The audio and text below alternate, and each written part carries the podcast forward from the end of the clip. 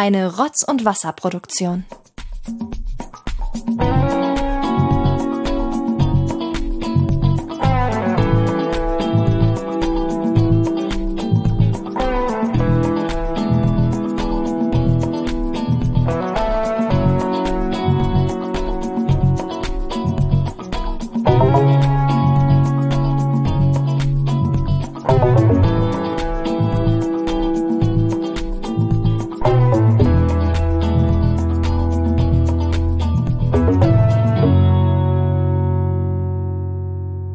Herzlich willkommen zu einer ganz besonderen Folge Die Zentrale. Heute mit Benjamin Kaspar. Oliver Hecke. und ich bin Thomas Freitag. Und es ist eine, eine spezielle Ausgabe, die wir heute haben. Wir sind auch alle schon ganz, ganz aufgeregt, glaube ich, weil wir seit über anderthalb Jahren diesem Moment entgegenfiebern, würde ich mal sagen. Beziehungsweise es seit anderthalb Jahren auf dem Tableau liegt. Es ist wirklich so. Ich konnte anderthalb Jahre kaum schlafen. Ich weiß. Bin nachts aufgewacht und ähm, heute ist es soweit. Hast mir dann immer nachts äh, SMS geschrieben, Benjamin, wann ist es soweit? Äh, morgen schon, übermorgen? Und, bis zur letzten Sekunde war es jetzt sogar noch spannend, ob das hier funktioniert, ja? Ihr seht's ja im Titel, wir brauchen ja nicht so ein Geheimnis draus machen. Irgendwie der besondere Gast, den wir heute haben, ist Mr. Bob Andrews himself, Andreas Fröhlich. Wir holen ihn jetzt einfach rein. Andreas Fröhlich in aller Kürze, mehr oder weniger. Andreas Fröhlich wurde am 11. Juli 1965 in Berlin geboren. Groß geworden mit den legendären Stimmen von Hans Pätsch, Konrad Halver und Gerd Westphal, ist Andreas Fröhlich seit seiner frühesten Kindheit ein begeisterter Hörbuch- und Hörspielfan. 1972 entdeckte man den späteren Hörspieler im Kinderchor von Ilse Obrich als Funkkind und setzte ihn fortan als Kindersprecher beim SFB bei Produktionen von Kurt Wetthake und Uli Herzog ein. Seinen ersten Einsatz vor dem Mikrofon hatte er 1973 als Synchronsprecher in dem Disney-Film Wo ist der Tiger? 1978 wurde er als Bob Andrews für die Hörspielserie Die drei Fragezeichen engagiert. Seine markante Stimme setzt er seitdem als gefragter Hörspiel-, Hörbuch- und Synchronsprecher ein und er hat mittlerweile in über 500 Hörspielen mitgewirkt. Im Kino hört man Andreas Fröhlich regelmäßig als Synchronstimme von Edward Norton, Fight Club, und John Cusack, High Fidelity. Sein Meisterstück lieferte er mit der Synchronregie der Herr der Ringe Trilogie ab. Hier sprach er überdies den Gollum.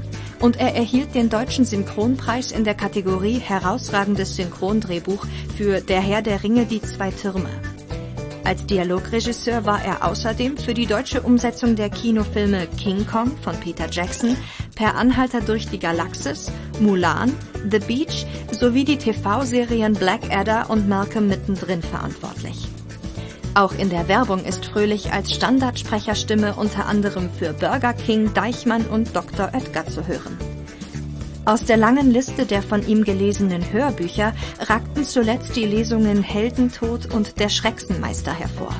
Er wurde mehrfach mit dem Deutschen Hörbuchpreis in der Kategorie Bester Interpret ausgezeichnet. 2009 veröffentlichte er seine erste eigene Hörbuchedition Handverlesen. Andreas Fröhlich wohnt mit der Schauspielerin Anna Carlsson und der gemeinsamen Tochter Lilly in Berlin. Zusammen mit dem Literaturkritiker Dennis Scheck tut er seit Jahren mit einem eigenen J.R.R. Tolkien-Programm durch Deutschland. Und auch bei den beliebten drei Fragezeichen Live-Touren ist er mehr als nur dabei. Wie schon 2002 Master of Chess stammt auch das Bühnenstück Die drei Fragezeichen und der dunkle Taipan aus der Feder von Andreas Fröhlich. Natürlich könnten wir uns vor das Publikum stellen und einfach das Manuskript eines existierenden Hörspiels vorlesen, aber das wäre enttäuschend, sagt Andreas Fröhlich. Die Herausforderung bestand darin, einen klassischen Drei-Fragezeichen-Fall zu entwickeln, der in erster Linie auf der Bühne und als Live-Show funktioniert. Für die insgesamt sieben Fassungen von Die drei Fragezeichen und der dunkle Taipan hat er sich mehrere Wochen in einem kleinen Haus in Unterfranken verbarrikadiert. Herr Fröhlich, sagen Sie doch mal was. Ja, hier ist Andreas Fröhlich. Ich freue mich total bei euch zu sein. Hi. Die Freude ist, glaube ich, ganz, ganz doll auf unserer Seite. Sie begleiten unser gesamtes Leben, kann man fast sagen, zumindest von Thomas und mir. ja, bei Benjamin, der ist äh, im Rahmen des Podcasts tatsächlich dazu gestoßen, damit wir da auch mal eine neutrale äh, Sicht auf die drei Fragezeichen haben. Aber auch Benjamin kann ich Ihnen wirklich sagen, das ist kein Witz, ist ein ganz, ganz großer Bob-Fan. Ja, und es wird heute, glaube ich, auch noch äh, ganz groß zu spüren sein. Ja, weil Bob ist so vielseitig und ähm, gleich ein Lob an Sie, wie vielseitig und toll Sie sprechen. Es gibt den aggressiven Bob, es gibt den ruhigen Bob, es gibt den stillen Bob. den essenden Bob, den, den Benjamin sehr Bob. liebt. ja, interessant, das wusste ich ja gar nicht, dass es so viele unterschiedliche Bobs gibt. Ich oh, kenne ja. eigentlich nur einen, aber okay. Nein, nein. doch super, es freut mich. Ja, also ich sag hier, also Thomas ist derjenige, der die Folgen raussucht für unseren Podcast und dann sage ich immer, sucht auch mal eine Folge mit dem aggressiven Bob, den finde ich super. Ja. Ja. ja gibt's den, gibt's den so oft, den aggressiven, oder gibt's äh, den äh, weniger oft? Wen gibt's denn am meisten? Ja, ich würde sagen, am meisten gibt's den Bob, äh, der recherchiert.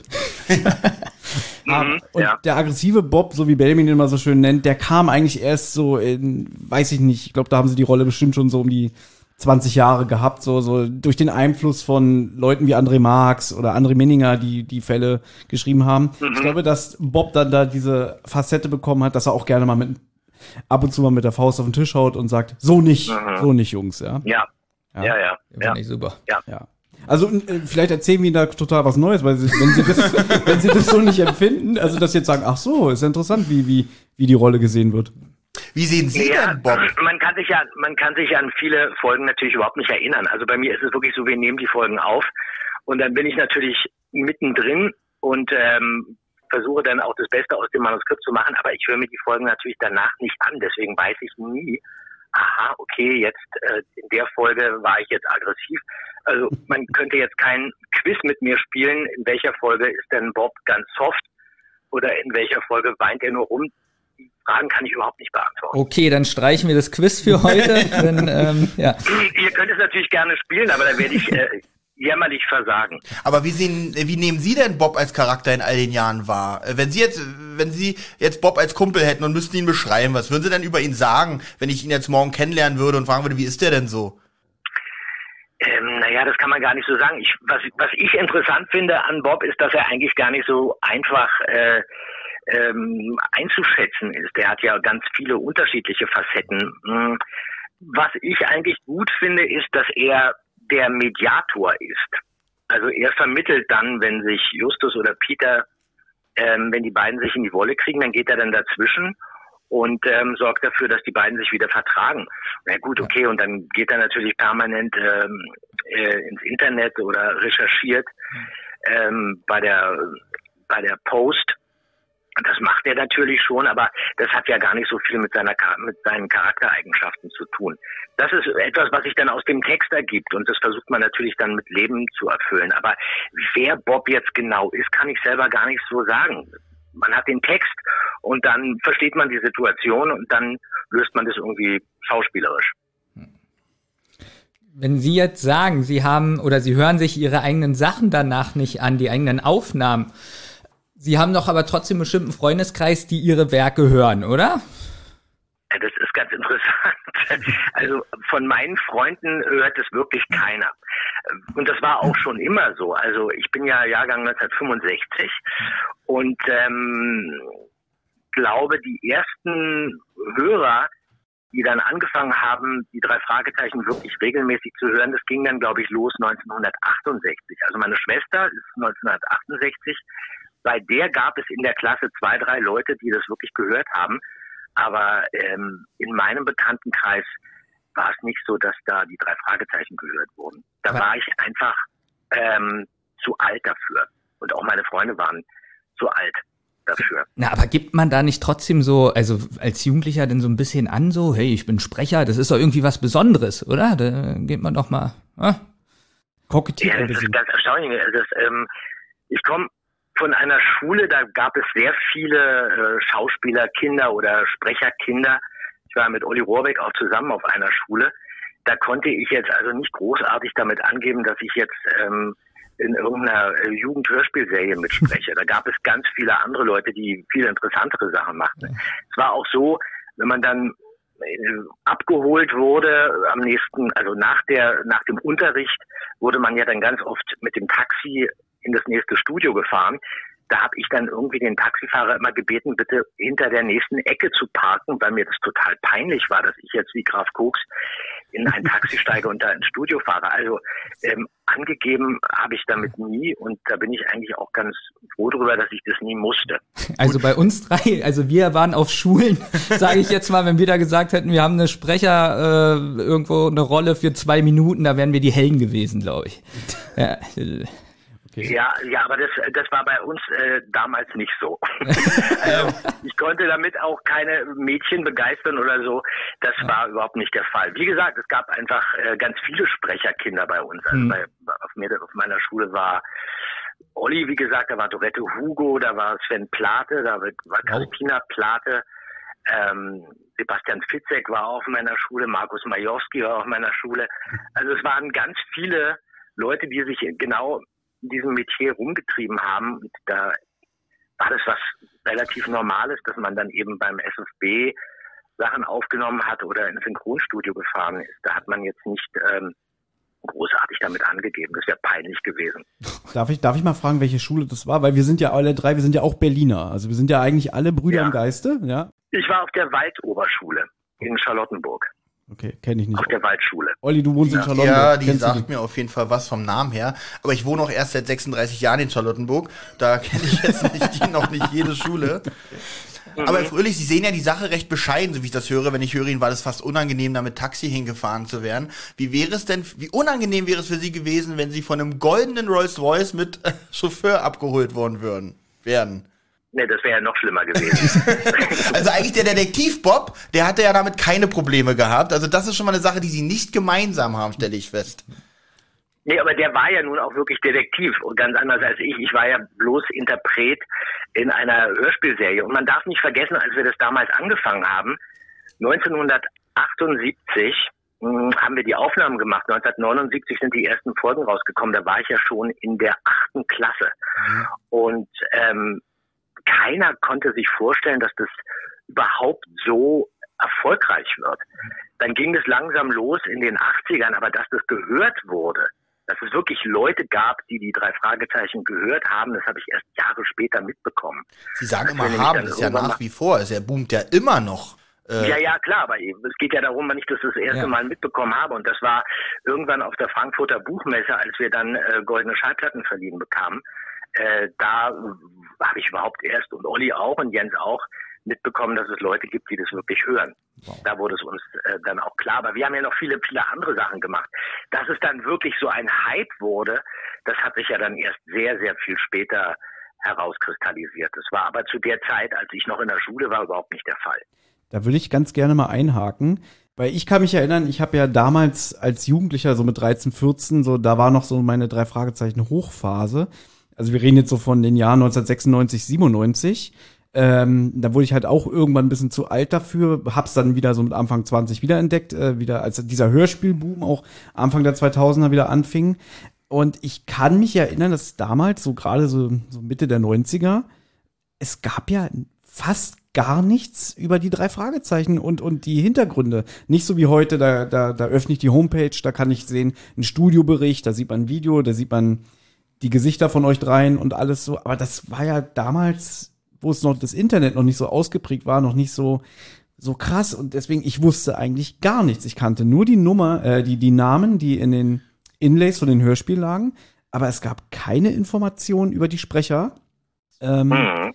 War mal was ganz Besonderes, wenn im Booklet drin, also in diesem, in dieser Kassette drin, mal von den drei Hauptsprechern auch so mal die Bilder drin waren. Ich glaube, bei ganz wenigen drei Fragezeichen Kassetten waren auch Bilder von ihnen genau. drin, noch als Kinder. Und da würde ich gerne einhaken. Sehnen Sie sich manchmal vielleicht nach diesen Zeiten zurück? Weil als ihr damals auf Tour gegangen seid mit dieser Masters of Chess, seid ihr auch bewusst in die Öffentlichkeit getreten und habt gesagt, mhm. so, das sind wir. Also, bitte nicht erschrecken, liebe Leute, die diese, äh, äh, Vorstellungen hatten über uns, ihr werdet jetzt sehen, wie die Sprecher aussehen. Also ist da manchmal noch so der Gedanke irgendwie, ach, wäre das toll, wenn das immer noch so anonym wäre oder? Ich, äh, ich muss ganz ehrlich sagen, dadurch, dass ich ja wirklich äh, in erster Linie wirklich nur erkannt werde, wenn ich meinen Mund aufmache, äh, kann ich natürlich auch dafür sorgen, dass man mich nicht immer erkennt. Ist das immer also, noch so, ja? Also ähm, sind ja auch viele Bilder von ihnen schon mittlerweile unterwegs. Sie sind ja auch im Fernsehen schon oft interviewt worden, oft zu Gast gewesen. Ist es tatsächlich noch sehr selten, dass man die auf der Straße optisch erkennt? Ja, also muss ich ganz ehrlich sagen, mich erkennt man jetzt nicht so häufig. Das passiert vielleicht mal, aber das kriege ich nicht großartig mit. Äh, einfach nur, wenn ich jetzt irgendwie durch eine Fußgängerzone Oder ein Messer kaufen will. oder ein Messer kaufen will. Äh, sowas passiert natürlich mal, aber das ähm, muss ich ehrlich sagen, das finde ich jetzt äh, nicht schlimm. Ähm, aber es ist jetzt nicht so, dass einem jetzt hier wirklich die, die, die, die Fans dann hinterherlaufen und man dann irgendwie wie Michael Jackson in die U-Bahn flüchten muss. Ähm, das passiert ja gar nicht. Und das finde ich auch gut. Deswegen gibt es da eigentlich nichts, was ich vermisse. Wir haben uns das damals natürlich sehr genau überlegt. Machen wir das? Zeigen wir uns? Um nochmal zurückzukommen, die ersten Bilder von uns tauchten, glaube ich, bei Poltergeist auf. Da gab es dann mal ein ähm, aktuelleres Foto und dann natürlich dieses eine Autogrammkartenfoto, was man dann für die Originalmusik benutzt hat, aber das war ja so unkenntlich gemacht, äh, dass man uns da auch niemals hätte erkennen können. Aber als wir uns dann entschieden haben, mit Master of Chess auf die Bühne zu gehen und auch kurz vorher gab es noch mal so eine Veranstaltung, wo wir uns gezeigt haben, aber da sind wir wirklich auch mit Sonnenbrillen auf die Bühne gegangen, weil wir natürlich auch nicht wollten, dass wir den Hörern die Illusion kaputt machen, die haben natürlich schon gedacht, ah, okay, das sind die Stimmen und äh, wie alt mögen die sein? Und dann beim allerersten Mal, bei den ersten Veranstaltungen äh, von Master of Chess, da schluckten die natürlich total, mein Gott, die sind ja total alt. Aber dann guckten die natürlich auch an sich runter und stellten fest, Moment mal, klar, äh, ich bin auch Fan der ersten Stunde gewesen, äh, haben die dann gedacht, und ähm, wir sind auch gealtert, das ist eigentlich ganz klar. Und dann, als wir den Mund aufgemacht haben und man dann unsere Stimmen hörte, ging es eigentlich auch relativ schnell, dass man sich dann beruhigt hat und sich dann auch mit dem Anblick ähm, anfreunden konnte, dass es eben dann eben nicht die Gesichter waren, die man im Kopf hatte, als man die drei Fragezeichen gehört hat, weil jeder stellt sich Bob und Justus und Peter natürlich ganz anders vor. Wir haben vielleicht auch zwei oder drei Leute total irritiert, die dann gesagt haben, ich kann nie wieder die drei Fragezeichen hören, weil ich jetzt immer diese drei Gesichter vor mir sehe. Aber die meisten ähm, haben das eigentlich gutiert und fanden es in Ordnung, dass wir überhaupt auch live auftreten und dann den Leuten mal zeigen, wie sowas vor dem Mikrofon abläuft, wenn wir die drei Fragezeichen sprechen. Also was ja bei Ihnen auch ein Phänomen ist, muss ich sagen. Gerade sehr auffällig ist es bei Ihnen und auch bei Ihrem Kollegen Peter, sage ich jetzt mal, ohne den Nachnamen jetzt falsch aussprechen zu müssen. Die Stimmen sind auch wirklich nicht, also nicht großartig gealtert. Die haben halt sowas äh, Markantes drin, ja. Und äh, bei, bei, bei Justus, also Oliver Rohrbeck, ist das schon ein bisschen mehr zu hören, dass er älter geworden ist von der Stimme her. Aber da haben sie ja nun wirklich, also ihre Stimme, höre ich jetzt auch gerade über den Kopfhörern, ist eigentlich noch sehr, sehr ähnlich dem Bob von, von, von Kindheitstagen, finde ich. Und das ist wirklich für Das mich. finde ich ja sehr interessant. Also Ja. wenn ich, ich habe jetzt im Zuge äh, einer Geschichte, die ich jetzt hier vorbereite äh, und auch im Zuge der ganzen Vorbereitung jetzt für den dunklen Taipan zum Beispiel, habe ich mir ja auch nochmal alte Folgen angehört und Folgen gehört, die ich wirklich noch nie gehört hatte. Und dann tauchte da eben irgendwann immer eine piepsige Stimme auf und ich dachte, wer ist das denn? Das war ich und ich konnte mich überhaupt gar nicht ähm, damit in Verbindung bringen, weil ich finde schon, dass meine Stimme sich total verändert hat und ähm, eigentlich am meisten. Ich finde, Jens Okay, klingt okay. natürlich immer noch sehr Mhm. jung Ja, stimmt. und Olli hat ja sowieso diese ganz markante Stimme. Ähm, was eigentlich ganz toll ist, dass wir uns mittlerweile und vielleicht vorher auch schon immer sehr unterschiedlich angehört haben. Und das ist natürlich bei vielen Hörspielen auch immer so ein Problem. Und gerade bei den neuen ähm, Stimmen, bei den neuen jugendlichen Stimmen, die klingen eben alle ziemlich gleich.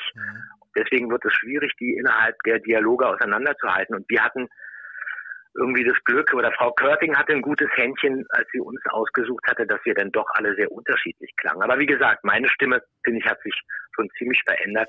Aber den 16-Jährigen Ich finde- kaufe ich Ihnen auf jeden Fall ab von der Stimme und von den neueren Folgen. Das klappt noch sehr gut. Oh, das ist aber schön, dass Sie das sagen. Das ist doch wunderbar. Ja. Nein, das ist doch gut. Also ich bin da mehr bei Ihnen, äh, Andreas Fröhlich. Ich finde auch, Ihre Stimme hat sich stark verändert. Denn wenn ich die alten Folgen höre, ich kann ganz oft ähm, die Stimme nicht unterscheiden von Peter und von äh, Bob. Das schaffe ich nicht. Ja. Das hört sich Ja. sehr ähnlich an. Und ähm, jetzt, deswegen mag ich so die moderne Stimme von Ihnen. Deswegen gibt's ja auch diese unterschiedlichen Facetten, so den aggressiven Bob und den äh, Bob, der äh, bei äh, Clarissa Franklin auf der Liege liegt und ganz entspannt spricht und so. Ich mag diese moderne Stimme mit dieser ganzen Vielfalt. Klingt für mich wirklich älter, aber ich finde, das hat ganz viel oder bringt ganz viel den Hörspielen was. Okay, super, gut. Würde ich auch gerne noch kurz einhaken. Ich finde, Bob ist ironischer und sarkastischer geworden in der Stimme. Also deutlich. Ja, das ist natürlich aber auch so ein bisschen dem Text geschuldet. Irgendwann hat man dann natürlich auch gemerkt, man hat die Möglichkeit jetzt auch mehr mit den Figuren zu machen. Man äh, muss jetzt Bob nicht permanent immer nur Sätze verpassen, die mit einem Fragezeichen versehen sind, weil 75 Prozent der Sätze, die von Peter und von Bob kommen, sind natürlich Fragen. Fragen an Justus, der wieder alles Mögliche recherchiert hat, alles toll rausgefunden hat und wir stellen dann immer Fragen, ach meinst du wirklich Justus? Aber äh, könnte es nicht anders gewesen sein? Irgendwann hat man festgestellt, Moment, Bob kann eigentlich noch viel mehr und Peter kann natürlich auch viel mehr als Angst zu haben, dann seine Angst zu überwinden und dann irgendwann zu sagen, den schnapp ich mir, wenn er dann dem Gangster oder dem, äh, die, dem Dieb hinterher rennt.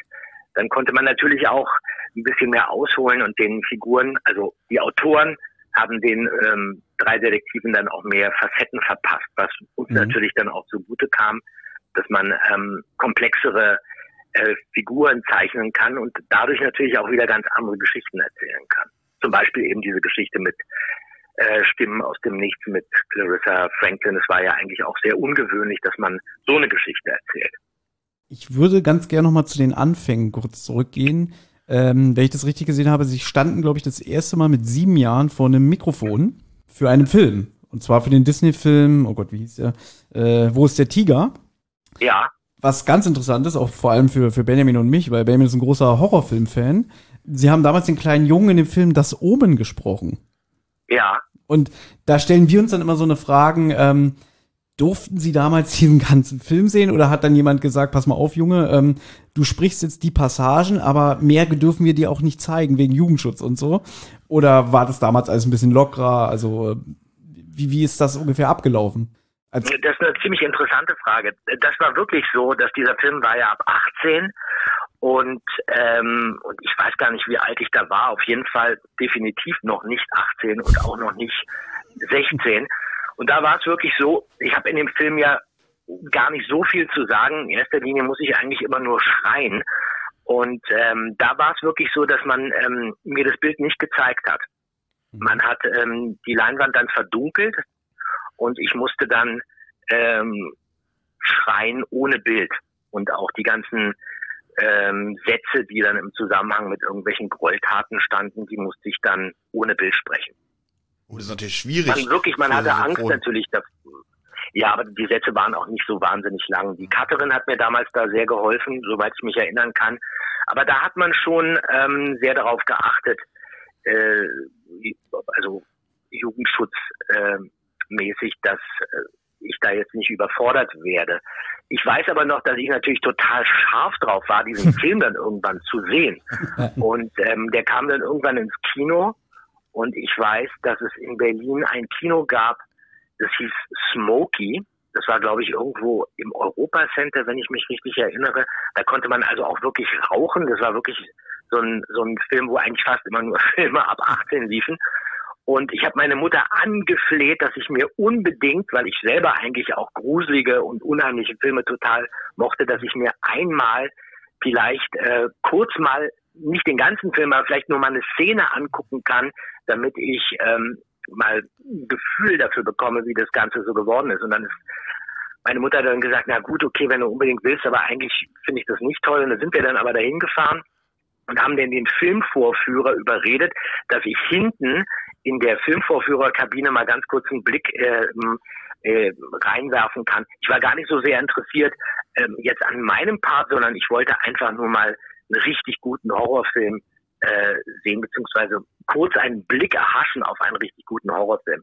Und ich glaube, als ich dann da durch diese kleine Luke geguckt habe, wo der Projektor dann eben das Bild an die Leinwand warf, ähm, das war, glaube ich, die Szene gerade, wo der Typ den Kopf abgeschnitten bekommt und der Filmvorführer wusste das gar nicht. Deswegen war der Film auf dem Index übrigens, wegen dieser Szene. Die ist aber auch der. Ach echt? ja. Wirklich? Nein, Wahnsinn. Okay. War ja ziemlich heftig, das Ding. Ähm, auf jeden Fall, äh, da zuckte ich dann auch sehr zusammen und äh, hatte dann äh, lange, glaube ich, äh, schlaflose Nächte. Deswegen bin ich auch gar nicht so ein großer Fan von Horrorfilmen, muss ich sagen. Hatte einen Lerneffekt und sie bis heute geprägt, ja? Dieses Erlebnis. Ja.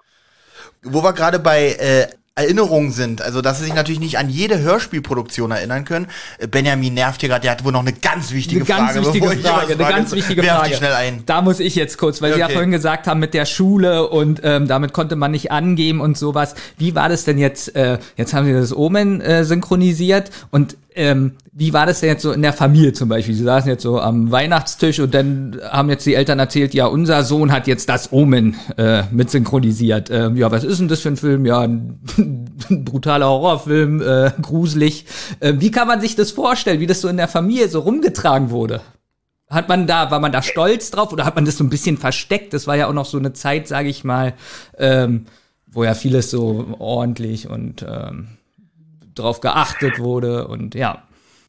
Ja, also ich, ich weiß nicht, ihr habt da so eine so eine ganz bestimmte Vorstellung, dass das vielleicht so sein müsste, dass man dann da wirklich ganz großartig äh, angibt oder ähm, stolz drauf ist. Also mein Vater fand das vielleicht irgendwie alles ganz spannend, aber äh, das war jetzt wirklich nichts, womit man großartig angeben kann.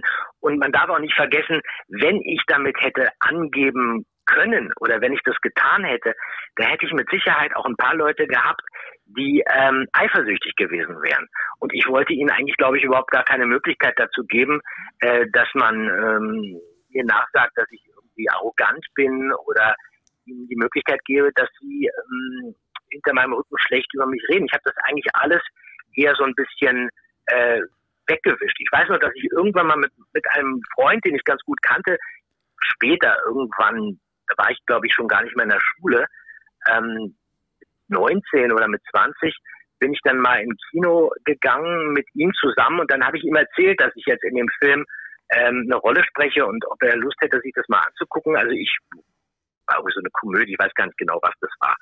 Und der hat sich in den Film reingesetzt und wollte sich eigentlich wirklich was ganz anderes gucken und hat sich wahnsinnig gewundert, dass ich in so einen Schrottfilm gehe. Und der konnte das auch überhaupt nicht begreifen, äh, dass die Stimme von dem Typen, der jetzt da ähm, auf der Leinwand umhopst, dass das die Stimme von seinem Freund sein soll. Und dieser, dieser, dieser, dieser, dieser Moment, etwas zu abstrahieren, äh, man denkt ja gar nicht daran, dass die Filme Jetzt mittlerweile weiß man natürlich, Filme sind synchronisiert, weil es auch eben wirklich viel mehr thematisiert wird als früher. Aber man möchte ja auch nicht unbedingt wissen, dass der Film synchronisiert ist. Die absolute Illusion, die perfekte Illusion ist ja eigentlich die, dass man sich wirklich auf den Film konzentriert und nicht darauf, dass das alles nachträglich nochmal über das Original gesprochen wurde. Und ähm, eine richtig gute Synchronisation ist eben auch wirklich eine, die nicht auffällt. Das ist übrigens mit der Kamera genauso. Wenn du einen ganz tollen Kameramann hast, ähm, der also die tollsten Kapriolen mit seinem mit seiner Kamera veranstaltet, dann ist es vielleicht ganz interessant, aber es lenkt total von der Geschichte ab. Und mit der Synchronisation ist das auch so. Eine richtig gute Synchronisation ist definitiv eine, die nicht auffällt.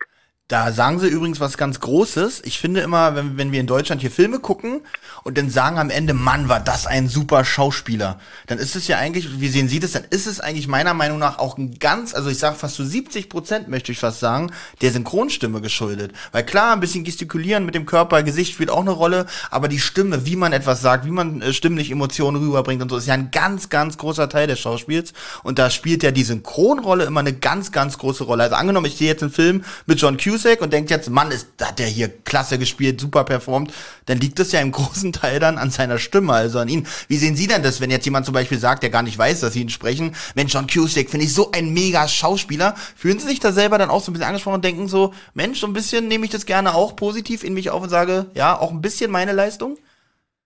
Ähm, auch wieder so eine Frage, die ich ähm, gar nicht so leicht beantworten kann. Ganz ehrlich, ähm, ich synchronisiere ja nun auch, aber ich synchronisiere eigentlich ganz, ganz wenig nur noch. Mhm. Ähm, ich habe ja meine drei Leute, die ich eigentlich immer synchronisiere und sonst habe ich mich eigentlich aus dem Synchrongewerbe ziemlich zurückgezogen.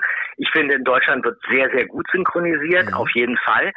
Ähm, und es gibt Schauspieler, die auch wirklich nochmal vielleicht ein bisschen was nachgeschoben bekommen, wenn sie wirklich eine richtig tolle Synchronstimme haben. Gibt es so ein paar Beispiele auf jeden Fall von Schauspielern, die eine Stimme haben, die vielleicht das Original auch noch ein bisschen mehr veredelt.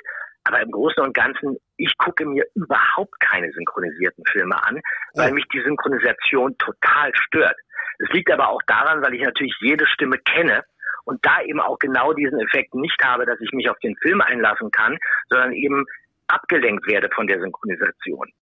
Und was natürlich leider auch im Deutschen schade ist, ähm, mittlerweile hat man eben auch viele Filme, die auch, also englischsprachige Filme, amerikanische Filme, wo aber auch ganz viel mit äh, Dialekten und mit Akzenten gesprochen wird.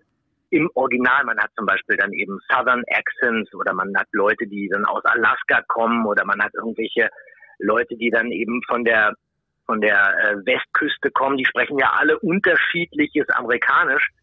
Und das kann man natürlich im Deutschen in der Synchronfassung überhaupt nicht vermitteln. Man kann nicht plötzlich anfangen, jetzt irgendeinen Typen, der aus den Südstaaten von Amerika kommt, den mit einem bayerischen Akzent zu sprechen. Das wäre total lächerlich. Und deswegen finde ich, stößt die Synchronisation natürlich auch immer so ein bisschen an, an ihre Grenzen. Ja, Akzente gehen in Filmen gar nicht. Das hat man ja auch in einigen Computerspielen versucht und das ging immer in die Hose. Also wirkt immer lächerlich. Ja, mhm. immer immer lächerlich. Ja. Mhm. Aber Sie haben gerade was gesagt, was mich ein bisschen aufhorchen ließ. Äh, Sie haben sich haben sich bewusst aus dem Synchrongeschäft äh, zurückgezogen und wenn ja, aus welchem Grund, wenn man das fragen darf? Nee, ich habe ja nun ich hab schon ja sehr lange synchronisiert und ähm, ich habe eben zum Glück noch so diese alte Zeit mitbekommen, ähm, wo wir alle zusammen im Studio standen. Das heißt also Dialoge hat man eben auch wirklich immer zusammen aufgenommen. Und ähm, wir haben damals, als ich angefangen habe zu synchronisieren, also irgendwann ähm, Anfang der 70er Jahre, da haben wir 80 Takes am Tag aufgenommen. Und jetzt werden mittlerweile 350 Takes aufgenommen teilweise. Mhm. Das heißt, es ist mittlerweile ähm, schon eine richtige Fließbandarbeit geworden. Und man steht und alleine und das ist Interagieren auch nicht so mit den Kollegen, was wahrscheinlich so einen Spaß gemacht hat früher, wenn man noch zu dritt im Studio stand und eine Szene besprochen hat wahrscheinlich. Genau, das war ein Spiel. Also es war eben auch ein Spiel miteinander. Es war schon ein Schauspiel vor dem Mikrofon. Und ähm, das ist jetzt mittlerweile ähm, ein ganz anderes Arbeiten. Man, man ist natürlich auch eine unglaubliche Flut und ähm, eine, eine Fülle an Filmen, die äh, synchronisiert werden müssen. Früher liefen die eben wirklich nur im Kino und dann tauchten sie dann eben irgendwann äh, in den in den drei vier Programmen auf, die wir hatten. Jetzt mittlerweile gibt es eben nicht nur Fernsehprogramme, sondern es gibt noch die ganzen ähm, Portale im Internet, mhm. wo man sich Filme angucken kann und die unterschiedlichen Sender. Das muss man ja alles irgendwie bedienen und das liegt natürlich auch ähm, daran, dass man eben ähm, viel, viel schneller arbeiten muss, um es dann rechtzeitig abzugeben. Und das finde ich eben so ein bisschen schade. Und als ich gemerkt habe, das Ganze wird mir zu schnell und es wird mir auch ein bisschen zu einsam, weil ich natürlich auch schon immer gerne mit den Leuten zusammen vor dem Mikrofon stand, ähm, habe ich dann irgendwie für mich entschieden, ich glaube, ich mache jetzt doch äh, eher lieber Sachen, die mit Hörspiel zu tun haben. Das heißt also, die Hörbuchproduktion, das ist natürlich auch eine Sache, die wirklich immer nur ganz alleine vor dem Mikrofon standet, stattfindet. Man hat da jetzt keinen Partner, aber da kann ich natürlich den Rhythmus festlegen und muss mich jetzt nicht äh, darauf ähm, konzentrieren, dass irgendein Aufnahmeleiter hinter mir steht und sagt, du musst jetzt hier aber deine 150 Seiten am Tag lesen. Ähm, ich sage, ich lese genau so und so viele Seiten und dann gehe ich nach Hause und am nächsten Tag mache ich da weiter, wo ich dann eben aufgehört habe und lese auch wieder genau bis dahin, wo ich sage, jetzt kommt bei mir nur noch Käse raus. Und ähm, da bin ich eigentlich ganz froh. Obwohl, wenn ich jetzt synchronisiere und ich mache das vielleicht ein oder zwei Mal im Jahr, zwei Filme vielleicht im Jahr spreche ich. Ich glaube, im vorletzten Jahr habe ich nicht einen Film synchronisiert. Dann macht mir das auch immer wieder Spaß. Aber ich merke auch, nein, es war eine richtige Entscheidung. Mhm. Ich habe ähm, schöne Filme synchronisiert, aber ähm, ich finde es eigentlich auch ganz gut, wenn man sich die Filme im Original anguckt. Zumal man dann eben auch wirklich wunderbar andere Sprachen lernt.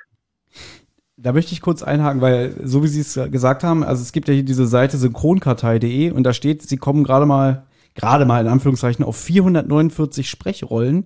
Da gibt's halt Kollegen, die kommen irgendwie auf 1500 oder so und sind gerade mal halb so lang ähm, in der Branche wie Sie. Und mir ist es natürlich auch aufgefallen, dass sie sich, also ich habe auch Interviews schon gelesen, dass sie sich sehr rar gemacht haben, wo ich jetzt für mich wirklich persönlich sagen muss, ich, ich vermisse sie. Das, also es sind, gibt ja nur noch diese drei Rollen, wo sie sagen können, ähm, das sind die Rollen, die ich mir aussuchen kann. Also es ist einmal Edward Norton, John Cusack, ne, und ähm, Der Junge aus der Bill Cosby Show. ah nee, das war ja Oliver Rohrbeck. au, au, au, au, au, au, au. Nee, und, und also Nee, das, es sind eigentlich wirklich nur, es sind eigentlich wirklich nur die zwei. Ich habe ja früher noch. Ethan Hawke gesprochen, Ja, aber stimmt. der ist, ähm, den, den spricht jetzt auch jemand anderes. ich glaube Simon ähm, Jäger ist jetzt Ethan Hawke, wenn ich mich nicht irre. Nee, das ist, äh, ich weiß gar nicht, wer das jetzt genau macht. Äh, äh, Frank Schaff, glaube ich, spricht jetzt Ethan Hawke. Aha. Aber das ist ja auch so, man hat ja auch keinen Vertrag mit den Schauspielern. Das ist ja nicht so, dass die sagen, äh, pass auf, ähm, jetzt gibt's einen neuen Film und den musst du unbedingt sprechen. Man fragt einen, hast du Zeit? Und wenn man dann wirklich Zeit hat, dann macht man das auch. Ähm, Werden aber in so gesagt, ganz großen Produktionen die Synchronstimmen, die Deutschen nicht abgesegnet oder müssen die nicht abgesegnet werden von den amerikanischen Produktionsfirmen? Oder so, hab ich da, war mir mal so, als wenn das immer so, die haben sich für den und den Synchronsprecher entschieden. War das bei Ihnen auch so, als Stammsprecher für zum Beispiel John Cusack oder Edward Norton?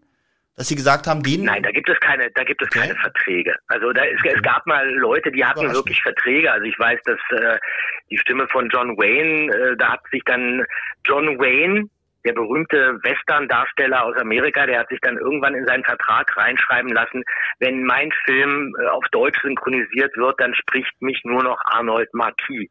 Die kannten sich dann irgendwann persönlich und dann äh, ist das passiert. Äh, aber sowas gibt es eigentlich äh, überhaupt gar nicht mehr. Ähm, dann könnte ja der Synchronsprecher da auch wahnsinnige Gagen aufrufen und Hm. Ähm, das geht definitiv immer nach hinten los. So ein Synchronsprecher wird ja eben auch nicht besonders gut bezahlt. Also das ist natürlich ein guter, guter Job, wenn man wirklich jeden Tag im Studio steht, aber ähm, die Menge macht es dann natürlich, aber der wird da einfach nach Takes bezahlt und wenn man jetzt eben wirklich eine Figur schon immer gesprochen hat und das ist ein absoluter Superstar, dann kann man da natürlich auch Pauschalen vereinbaren, aber man darf es natürlich nicht übertreiben, weil dann wird man ähm, auch sofort umbesetzt, weil die sagen sich einfach, nö, das ist definitiv zu teuer. Also die deutschen Verleiher.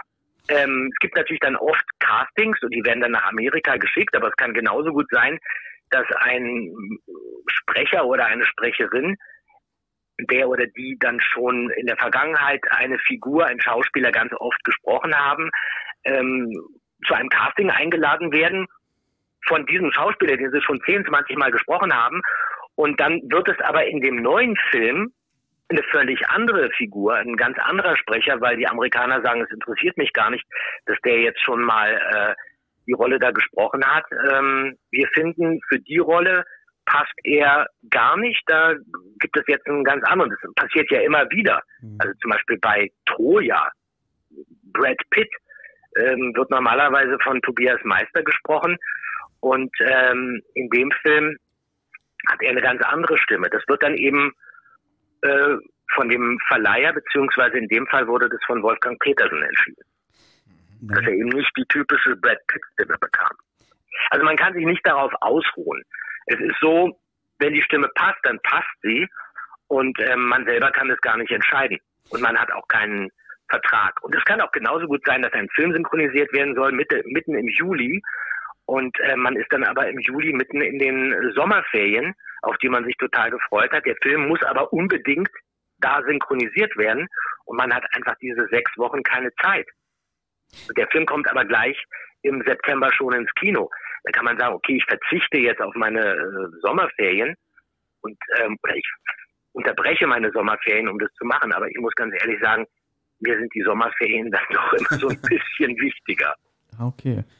Ähm, weil ich hätte jetzt gedacht, eigentlich ähm, dieses ganze Synchrongewerbe, äh, ihr kennt euch ja auch alle ein bisschen bestimmt untereinander und ich meine, Oliver Rohrbeck hat ja genauso schon Synchronregie gemacht, so wie sie ja auch. Bestes Beispiel der Herr der Ringe, da können wir ja gleich nochmal ganz kurz drauf eingehen.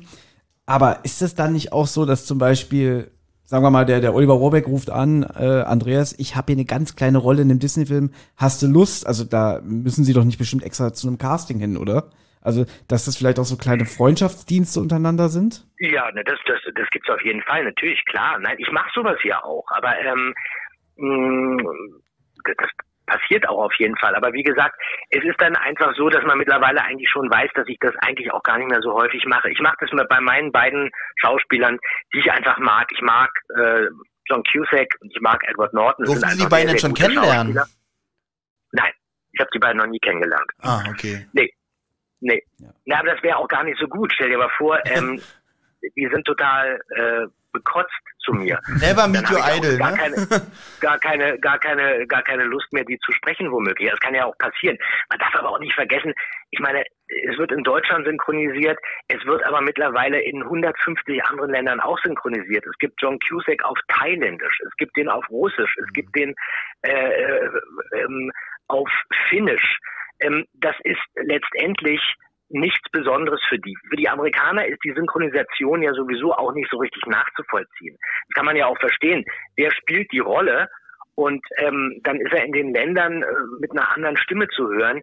Und ganz ehrlich, selbst wenn man den toll synchronisiert, das Original ist eben John Cusack. Und In den ich als USA Schauspieler kennt man das, glaube ich, auch gar nicht so. Die lehnen ja Synchronproduktionen eigentlich für sich eigentlich eher ab.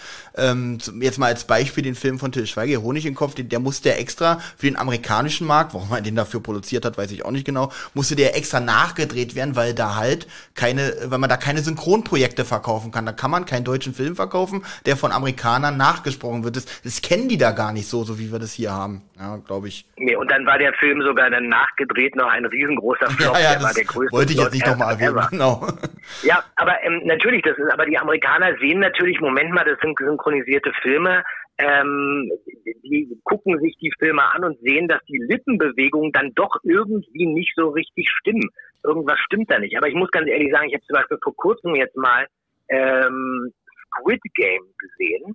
Ich gucke es mir jetzt nicht auf Deutsch an, sondern ich habe es mir einfach mal aus Spaß ähm, auf Englisch angeguckt, Mhm. weil die Option da war.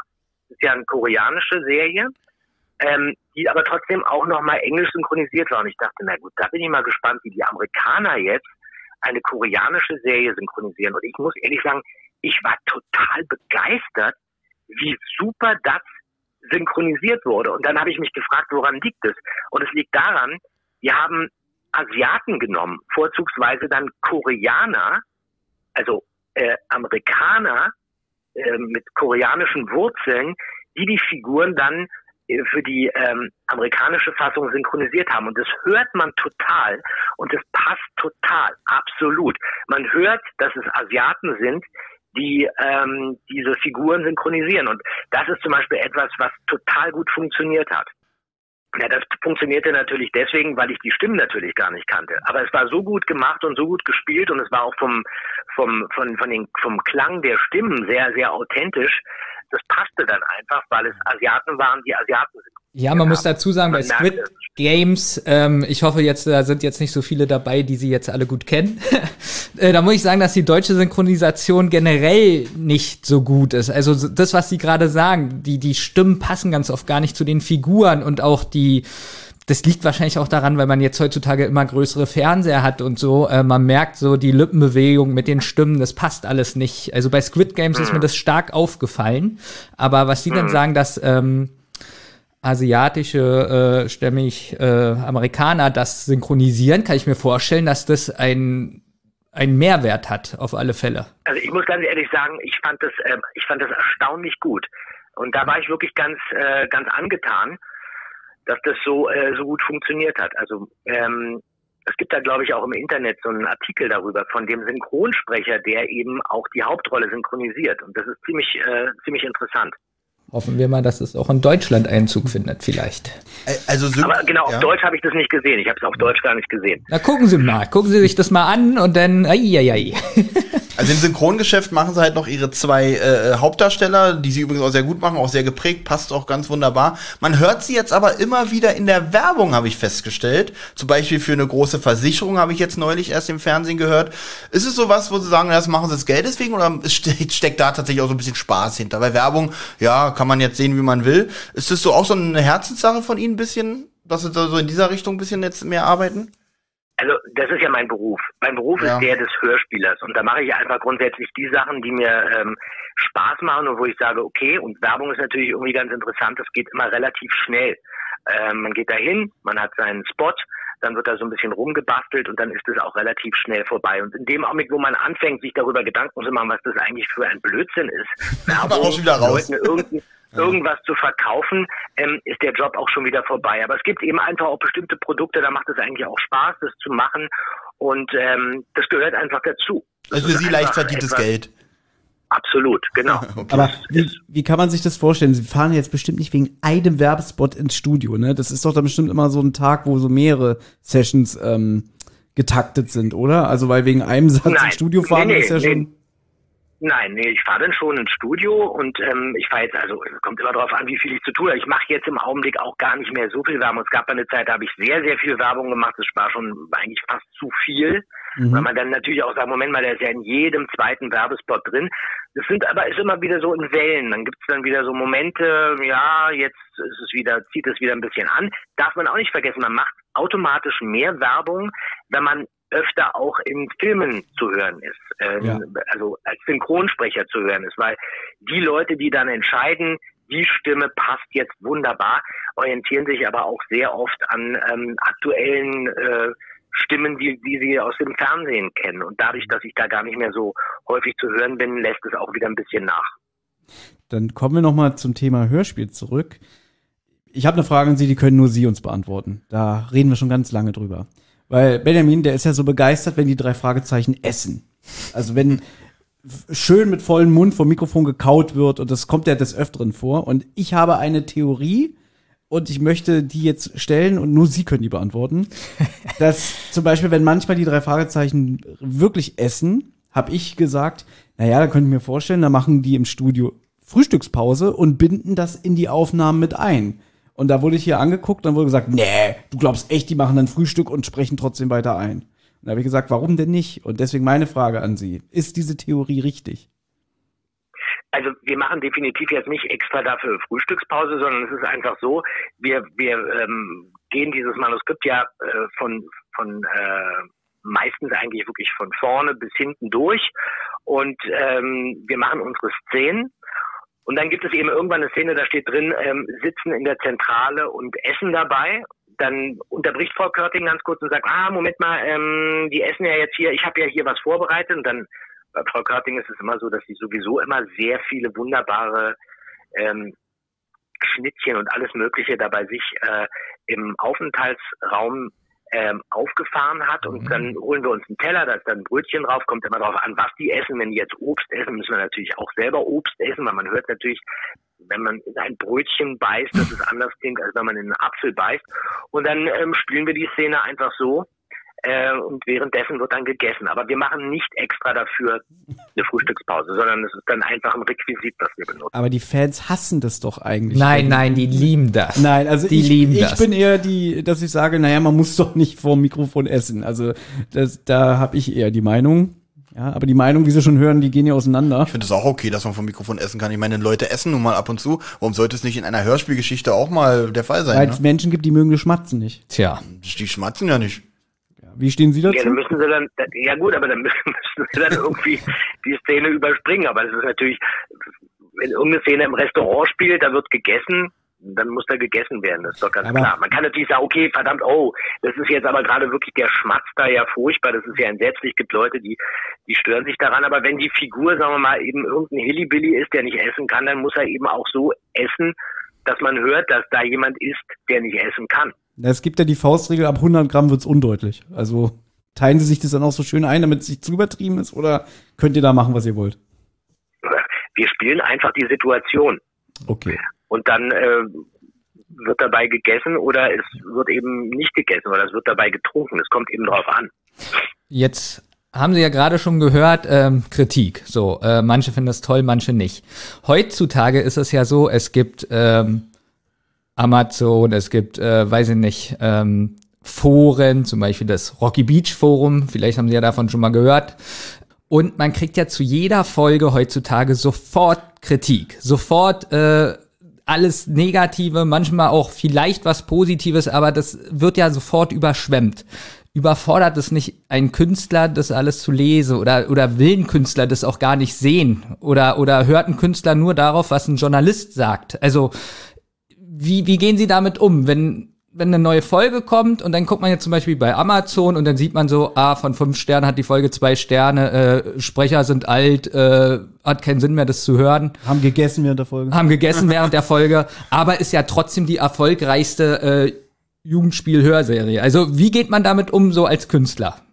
Nimmt man das ernst oder naja, ich meine, ich finde eine konstruktive Kritik finde ich total in Ordnung. Ich finde es auch immer gut, wenn es Kritik gibt. Aber ich muss ganz ehrlich sagen, ich habe mich hab mir das auch irgendwie ähm, wahrscheinlich auch nie richtig angewöhnt, mir jetzt diese Kritiken durchzulesen. Ich halte mich sowieso nicht so wahnsinnig viel äh, im, im Netz auf. Wie gesagt, ich habe überhaupt kein Smartphone. Ich habe wirklich ein ganz normales kleines Handy für 9,90 Euro. Das heißt, ich lebe eigentlich ein Leben, äh, was äh, noch sehr analog abläuft. Mhm. Und ähm, darüber bin ich eigentlich total glücklich, weil ich zu den Leuten gehöre, die auf der Straße eben mh, hm, nach oben oder nach links oder nach rechts gucken. Oder wenn ich in der U-Bahn sitze, ähm, dann gucke ich mir die Leute an. Ich studiere die Leute. Ich gucke nicht die ganze Zeit ähm, in mein Handy. Ich habe auch die Zeit gar nicht, mir diese ganzen Kritiken durchzulesen. Da hätte ich ja gar keine Zeit mehr zum Leben. Also ich habe mich da wunderbar eingerichtet. Ich lese sehr viel, ich höre sehr viel Musik, ich gehe sehr viel spazieren. Ähm, ich habe gar keine Zeit, mir diese ganzen Kritiken durchzulesen. Wenn aber jetzt äh, Frau Görting kommt oder ähm, die Produktion kommt auf mich zu und sagt, pass auf, du, du ähm, musst jetzt mal was anders machen, du musst es jetzt mehr so machen, dann ähm, höre ich da natürlich zu, nehme das dann auch zu Herzen. Das ist gut. Aber äh, äh, also ist es jetzt nicht so, dass ich der Meinung bin, dass ich das jetzt so wunderbar mache, dass da nichts zu kritisieren ist. Aber ich mhm. lasse mich natürlich dann wirklich von den Leuten kritisieren, die auch die Verantwortung übernehmen und mich dann auch kritisieren können. Und das ist in erster Linie Frau Körting. Echt super. Aber wie gehen Sie denn, äh, wie geht denn Ihre Lebensgefährtin damit um? Ähm, die Frau Carlsson, die ist ja auch Synchronsprecherin und die hat ja damals die Zweitsynchro für den Zeichentrickfilm Ariel die Meerjungfrau gemacht. Und da gibt's mhm. ja, da gab's ja ordentlich Shitstorm damals im Internet. Also gehöre ich auch dazu. Ich habe äh, damals die erste Synchro im Kino gesehen und finde die zweite Synchronisation auch nicht so toll. Hast du äh, noch nett ausgedrückt gerade. ja, natürlich. Ja. Ähm, und ähm, also geht die auch so locker damit um oder ähm, vielleicht nimmt sie manchmal Kritik irgendwie ein bisschen schwerer und dann muntern sie sie auf oder so oder ist es genauso das Gleiche? Na, ganz ehrlich, ähm, das gehört ja dazu. Es gehört ja dazu, dass man eben irgendwas macht und dann gibt es Leute, die sagen, es ist super und dann gibt es aber womöglich genauso viele Leute, die sagen, das ist nicht super. Das ist ganz furchtbar. Aber das muss man lernen. Man muss lernen, dass Leute eben ihre Meinung haben. Ähm, man muss dann aber eben auch für sich entscheiden, hört man sich das an oder nimmt man sich das zu Herzen? Ich meine, um was geht's denn da? Da wird jetzt ein Film synchronisiert, der ist einmal synchronisiert worden, der ist ganz toll synchronisiert worden. Disney hat damals, glaube ich, entschieden, wir müssen den Film nochmal aufnehmen. Warum? Das weiß ich überhaupt nicht mehr. Keine Ahnung. Der kam nochmal in die Kinos ähm, irgendwie und deswegen haben die die alte Synchro ja, gestrichen. Die wollen die beste Tontechnik, habe ich irgendwie mal gehört. Es ja, hat, glaube ich, was ja. mit dem Ton zu tun, weil der nur in Mono, glaube ich, aufgenommen war, der erste Thomas. Ich glaube, sein, ja. ich glaube, das hat damit zu tun. Ist aber auch eine sehr undankbare Aufgabe, finde ich, wenn man so einen Klassiker nochmal, den ja. so viele kennen, nochmal nachträglich einsprechen soll und dann sollen das am Ende äh, alle gut finden. Also jetzt, ohne jetzt die Sprecherleistung, das liegt dann nicht an der Sprecherleistung, liegt einfach, man kennt das Original und man will sich dann mit den neuen, mit der neuen Fassung wahrscheinlich nicht anfreunden. Deswegen ist das eigentlich schon zum Scheitern verurteilt, ohne dass es irgendwas mit den Synchronstimmen eigentlich an sich zu tun hat. Ja, dann denke ich, muss die Kritik dann eher an den Verleih genau. gehen oder an Disney oder was weiß ich. Und dann muss man sagen, ja, okay, warum habt ihr das gemacht? Ich meine, die haben es gemacht, weil sie einfach nochmal extra richtig viel Geld verdienen wollten. Äh, so, so muss man es dann sehen. Also, und wenn man dann einer dieser Sprecher ist, die dann eben in einer Zweitauflage womöglich irgendeinen Shitstorm abbekommen, mein Gott, damit muss man dann eben auch leben, beziehungsweise man muss sich dann entscheiden, dass man das überhaupt nicht an sich ranlässt. Und meine Frau äh, ist schon viel zu lange im Geschäft, äh, um, um da jetzt irgendwie äh, mit der Wimper zu zucken. Sowas passiert. Kann es auch nachvollziehen, würde man König der Löwen nochmal neu auflegen und jemand anderes, zum Beispiel als Thomas Fritsch, würde den Scar sprechen, da könnte ich mich auch null mit anfreunden, egal wer das ist. Ja, das ist schon. Aber du weißt, dass es eine Realverfilmung von 2019 gibt. Ja, die habe ich mir noch nicht angeguckt. Die, ja. Der verweigere ich mich. Aber es gibt ja ganz viele Filme, die nochmal neu synchronisiert wurden. Was weiß ich, irgendwelche äh, Director's Cut-Geschichten, wo man sagt, okay, da gibt's jetzt eben nochmal äh, 40 Minuten extra oder ich habe auch mal irgendeinen Film gemacht. Äh, es war einmal in Amerika, so ein Film von Sergio Leone, irgendwann 84, glaube ich, kam der raus. Und der Film ist dann auch nochmal neu synchronisiert worden, weil es einen Director's Cut gab. Und da ist der ganze Film auch nochmal neu synchronisiert worden. Ähm, man hätte mich da gar nicht besetzen können, weil ich dann bei der Neusynchronisation schon zu alt war. Ja, aber sowas passiert. Das ist ähm, ja, und dann eigentlich immer schön, wenn man sagt, man guckt sich den Film im Original an.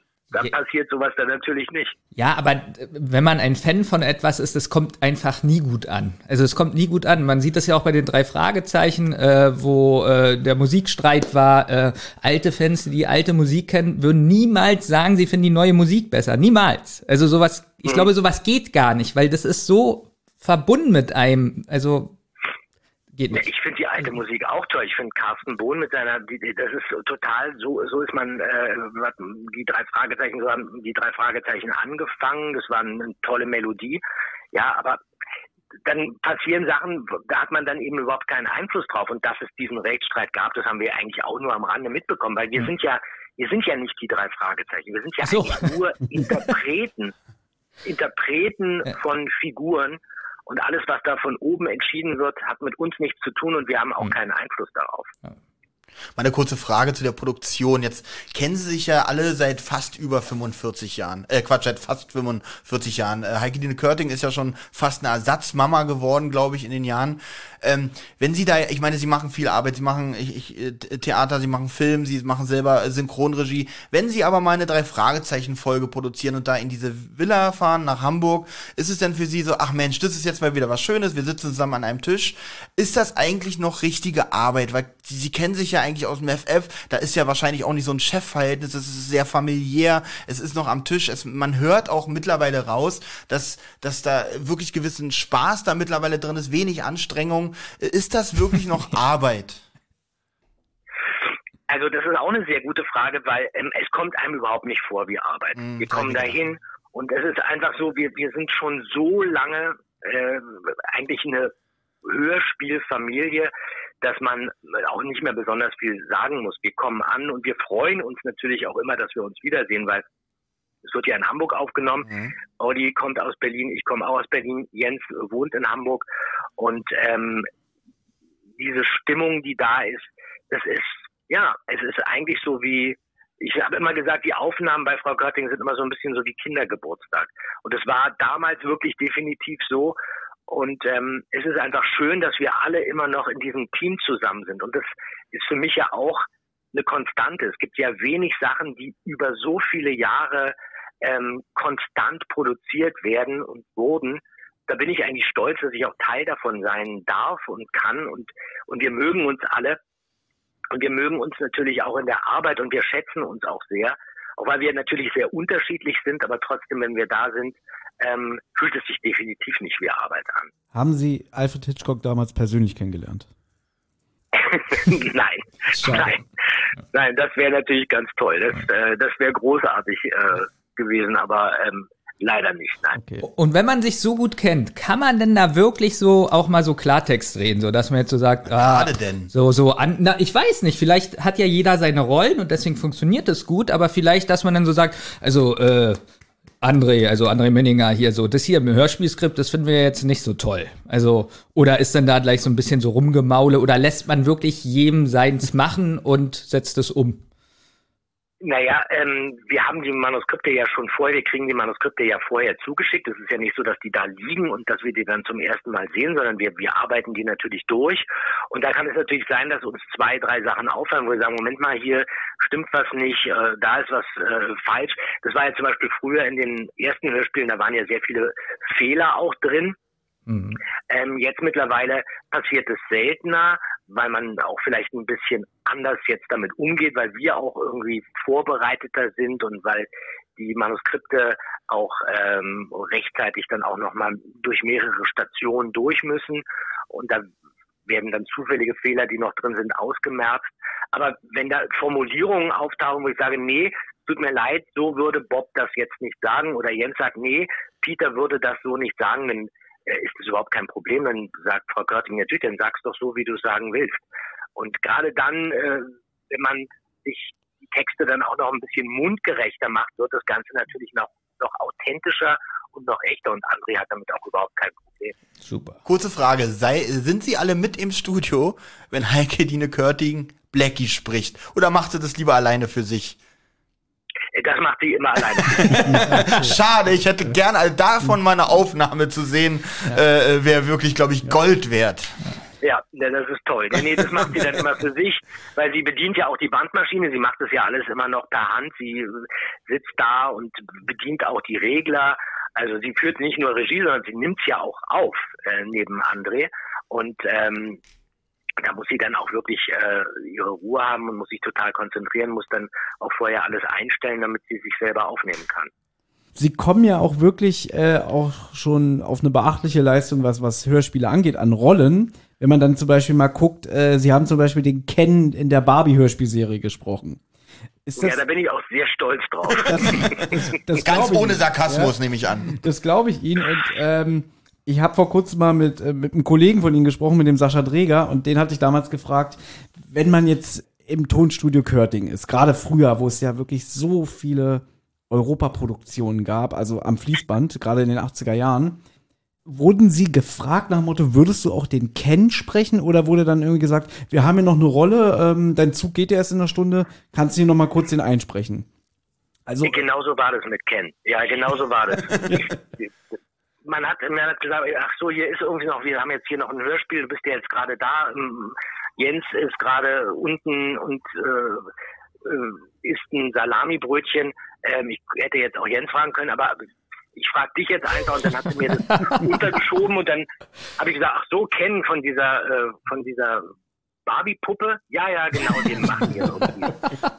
Ein, zwei Folgen und dann ähm, waren es, was weiß ich, in der ersten Folge drei oder vier Sätze, dann habe ich das gemacht. Und sie selber wusste aber auch gar nicht, ah, das geht jetzt irgendwie noch großartig weiter. Das war ähnlich wie bei den drei Fragezeichen. Wir haben ja erstmal nur drei, vier Folgen aufgenommen und dann haben wir geguckt, funktioniert das Ganze überhaupt? Na, Sie Wir sollten ja ja erst auch Peter sprechen. Ihre Rollen waren ja zuerst vertauscht gewesen, ne? Ich sollte zuerst Peter sprechen, ja genau. Aber ähm, zu Ken und Barbie muss ich jetzt noch kurz sagen, da war das definitiv so, man spricht es einfach mit und dann plötzlich hieß es, ach so, da wird jetzt sogar, ähm, das wird jetzt noch äh, verlängert, diese Staffel, da gibt es jetzt eben noch vier, fünf, sechs, sieben weitere Folgen. Und dann war man natürlich schon gesetzt, weil man ihn in der ersten und in der zweiten Folge gesprochen hatte. Ah, schade. So entsteht sowas. das ist so ein bisschen so, äh, bestes Beispiel, zum Beispiel die TKKG-Folge ähm, äh, Schüsse aus der Rosenhecke, da sprechen sie zum Beispiel noch den Nannte und so in meiner Vorstellung war es früher so, ah, da haben sie bestimmt den Andreas gefragt, pass auf, die Rolle passt total gut zu dir, ähm, den kannst du sprechen, wenn der aus dem Gebüsch auf seinen Onkel schießt. Jetzt klingt Ja, äh, genau. Also wir- waren mit den drei Fragezeichen fertig und dann kam Frau Körting und hat gesagt, hier ist übrigens noch ein Manuskript. Das ist äh, TKKG, hast du Lust, das zu machen? Und dann hat man das dann ganz schnell gemacht. Das waren ja auch eher kleinere Rollen. Wo wir schon mal bei alten Nebenrollen sind, die Sie gesprochen haben, können Sie sich noch an den Charakter Kemal erinnern? Kemal. Auch schon länger her, definitiv. Die Hörspielreihe Die Funkfüchse, sagt Ihnen die noch was? Ah, ja, doch, natürlich, ja. Doch, ja, da haben sie den, äh, ja. genau, da haben sie den türkischen Freund gesprochen. Da haben sie sogar mit ihren beiden Kollegen, äh, sogar in einer Folge Kemals letzte Chance, sind sie da sogar zu dritt aufgetreten. Na, was sagst du nun, du Dieb? ich nichts weiß. Ich hab, ich hab es nie gesehen, nie angerührt. Ich kenne es nicht. Aha, das kannst du deiner Großmutter erzählen. Was soll ich bloß tun? Alle mich halten für einen Dieb. Was soll ich meinen Vater sagen? Ich sage, was sage ich meine Mutter, wenn sie im Supermarkt davon hört? Ganz weit weg oder klingelt's da tatsächlich ein bisschen? Also der, der Name Kemal und äh, Funkfüchse sagt mir was, aber ich weiß jetzt nicht, um was es ging. Gut, kann man bei ganz vielen, äh, bei den Produktionen, die sie eingesprochen haben, auch verstehen. Ähm, ja, da waren sie der türkische Freund, fand ich auch. Ähm, ich weiß nicht, ob man diesen Charakter heute noch so anlegen würde. äh, schade, dass sie sich nicht mehr daran erinnern. Äh, hätte ich sie mal gefragt, ob sie das vielleicht heute noch so machen würden. Aber ich glaube, das ist wirklich jetzt noch zu weit weg, ne? Ja, aber wie habe ich den gesprochen? Äh, sehr, also ähm, spannend. jetzt wird's wirklich spannend. Also äh, ähm, es war sehr äh, ähm, Stereo Klischeehaft. Stereotypen, klischeehaft. Wie man wirklich so, da würde man heute bestimmt wieder, damals konnte man das machen, aber heute würde man wieder äh, so, äh, ja, also kann Ah, man doch okay. kein Türkisch sprechen, weil der war so Ah, typisch, ja, ja. dieses übertrieben gebrochene Deutsch und Ah, zusätzlich okay, noch dieses ähm, auf die auf die Funkfüchse immer heraufguckend. Er hat sich immer als was Minderwertigeres gesehen, ja. So, Mensch, Ah, du kannst so okay. gut das, du kannst so gut das und ihr, ich bin nur der kleine Kemal. Ähm, da weiß man nicht, ob das von, von der Charakterbildung oder vom Charakter heute noch so funktioniert hätte. Ich ja. habe eine hab ne These. Ja, Nein. Interessant, Okay. interessant. Ja. Ja, interessant. Hätte man, würde man wahrscheinlich heute auch, erstmal wäre das Skript auch ganz anders, man würde das gar nicht mehr so machen und dann würde man ihn wahrscheinlich auch nicht so klingen lassen. Aber ich kann mich an die Rolle wirklich überhaupt nicht mehr erinnern, wie ich den gesprochen habe. Aber wenn ich das jetzt höre, äh, wie ihr das, ähm, wie ihr das sagt, dass ich ihn wahrscheinlich wirklich mit Akzent gesprochen habe, das würde man heute nicht mehr machen. das würde man heute nicht mehr machen. Ja, genau. Ja, nee, das würde man, würde man, würde man auch gleich sagen, nee, das kann man nicht machen. Das ist richtig. Auch schade, dass es die Funkfüchse nicht mehr gibt. Gut, dass ich daran noch erinnern, war für mich die zweitbeliebteste, nee, die drittbeliebteste, dann kamen Fünf Freunde und dann kamen Funkfüchse. Hätte es auch ruhig mehr als 15 Folgen geben können, finde ich. Ich weiß gar nicht, ob sie, ob, ob sie diese Folgen so auf dem Schirm haben oder die Serie. Fand ich auch eine sehr angenehme Serie. Mhm. Ja. Ich Ja, kann mich nur an den Namen erinnern, Ja, ja. aber ich weiß leider gar nicht mehr, um was es ging. Nee. Aber Fünf Freunde kennen auch sie, ne? Ähm, da hat äh, hier die die Ma ähm, Harloff-Brüder haben da gesprochen.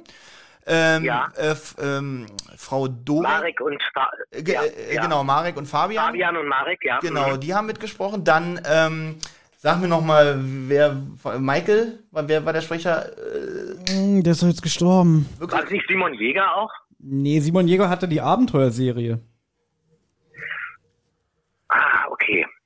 und hier Ja, Claudia, aber wir Frau Dorek. natürlich, ja klar. Ja, äh, Aha, okay. Claudia wurde noch mal von wem gesprochen, Thomas? Äh, Alexandra Dirk. Alexandra Dirk. Ja, die hat ja auch bei den drei Fragezeichen Genau, die mitgesprochen. hat Ja, in ja. der Folge ähm, äh, Musik des Teufels hat sie, glaube ich, gesprochen. Jelena. Ah, ja. Genau. Jelena, und Ja, da, da, hatten, ich, da hatten wir auch den aggressiven Bob in der Folge. Ja, da war ein sehr aggressiver Bob. Ach so, ja, Musik des Teufels, stimmt. Jetzt, da, da, das weiß ich. Da war Bob dann auch, glaube ich, ziemlich zickig. Genau, irgendwann. genau, wo er schon dachte, dass sie Drogen nehmen. Das war eine Oscar-reife Leistung. Bekommen. Genau, Ja, genau. ja, doch.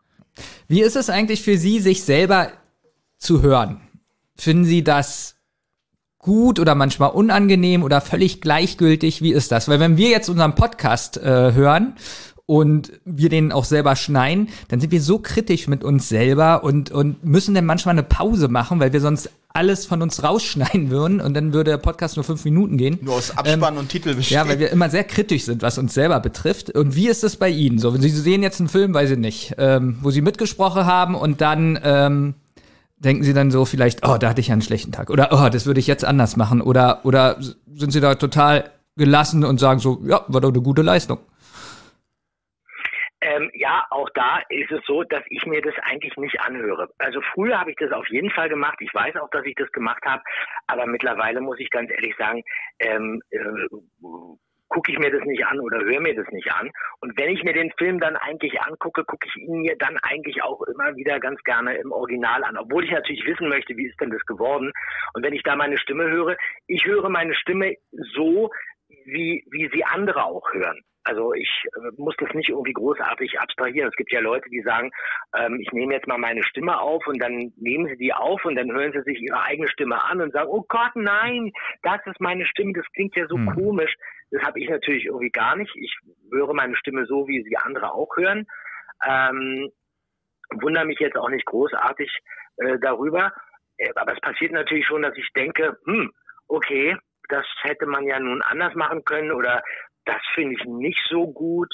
Äh, das hätte man ähm, anders spielen können oder die Regie hätte da vielleicht ein bisschen drauf achten sollen, dass ich das ein bisschen so spreche. Aber da will ich mich eigentlich auch gar nicht damit auseinandersetzen. Deswegen äh, höre ich mir eigentlich nicht an oder gucke mir diese Filme jetzt nicht äh, ähm, an und mache dann da hier großen Kino, großen Kinoabend und Ah, bade mich dann in dem, was ich da gemacht habe. Das irritiert mich eigentlich. Ja, na, Und Bahn- lenkt mich auch ab, wenn ich mich dann irgendwie immer darauf konzentriere, so, Hm. ah, das muss ich beim nächsten Mal anders machen.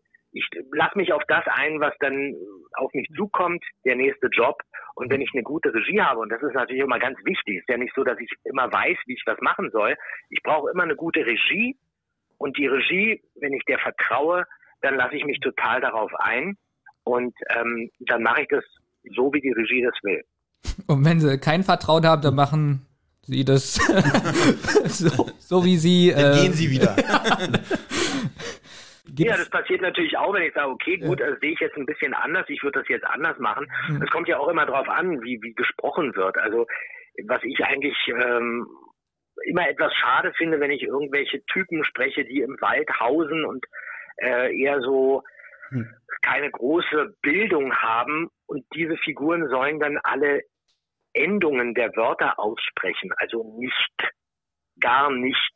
Also wenn die zu deutlich sprechen, Ja. dann finde ich das immer schade, König. weil ähm, die Figur mu- muss ja natürlich irgendwie auch ähm, authentisch rüberkommen. Und da gibt es natürlich manchmal Regisseure, die sagen, ja, jetzt hast du gerade wieder die Endung verschluckt. Man versteht es nicht so. Dann sage ich, ja gut, aber wir können ja mal ins Original reinhören. Wenn du jetzt genau hinhörst, du verstehst kein Wort von dem, was der im Original sagt, weil der nur am Nuscheln ist. Ja, aber es ist so schade, weil dann versteht der Zuschauer ja nichts. Sag ich, ja, es ist wie im Original. Der versteht da auch fast Das nichts. ist super, dass Sie Ähm. das sagen. Das hat, dieses Problem habe ich auch bei manchen Büchern, ähm, wenn da so ein Charakter ist und das steht da alles perfekt so in dem Buch. Ähm, Mhm. Macht es kaputt, finde ich. Ja, in Büchern ist es natürlich so, da muss man natürlich auch wirklich die Buchstaben schon verstehen. Sonst weiß man ja wirklich auch gar nicht, was er sagt. Äh, ähm, im, im, Ja, aber auch da mit Endung, da kann man schon ein bisschen spielen, finde ich. Also, da kann man schon Ja, spielen, ja. Das, ja. Das, das auf jeden Fall. Manche machen das ja auch. genau. Äh, manche machen das nicht, weil äh, lesen es ja immer noch ein bisschen was Abstrakteres, was Mhm. das Hirn auch noch ein bisschen mehr andrängt, als einfach nur dieses Konsumieren eines fertigen Films. Aber ähm, das gibt es manchmal, dass es da so ja, Irritationen gibt oder unterschiedliche Meinungen beim Synchronisieren eines Filmes. Ähm, aber wie gesagt, wenn man einen guten Regisseur hat, dann kann man sich da auch einigen. Das passiert natürlich manchmal. Wenn Sie Synchronregie geführt haben, bestes Beispiel der Herr der Ringe, da wollten wir auch noch mal ganz kurz drauf eingehen. Ich habe damals den Film mit Benjamin im Kino gesehen und ich bin ich bin auch so ein kleiner Angeber, ich prahle immer irgendwie so, dass ich immer Synchronsprecher erkannt habe. Also genau das Gegenteil von Ihnen.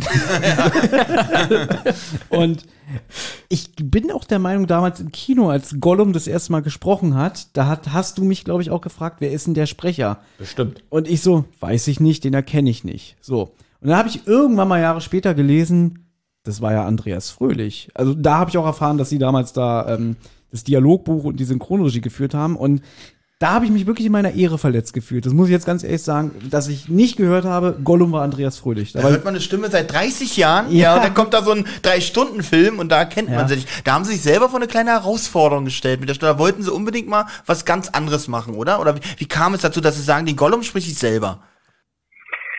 Ähm, naja, das war so, für diesen Film äh, oder für diese Trilogie, da gab es natürlich ein Casting.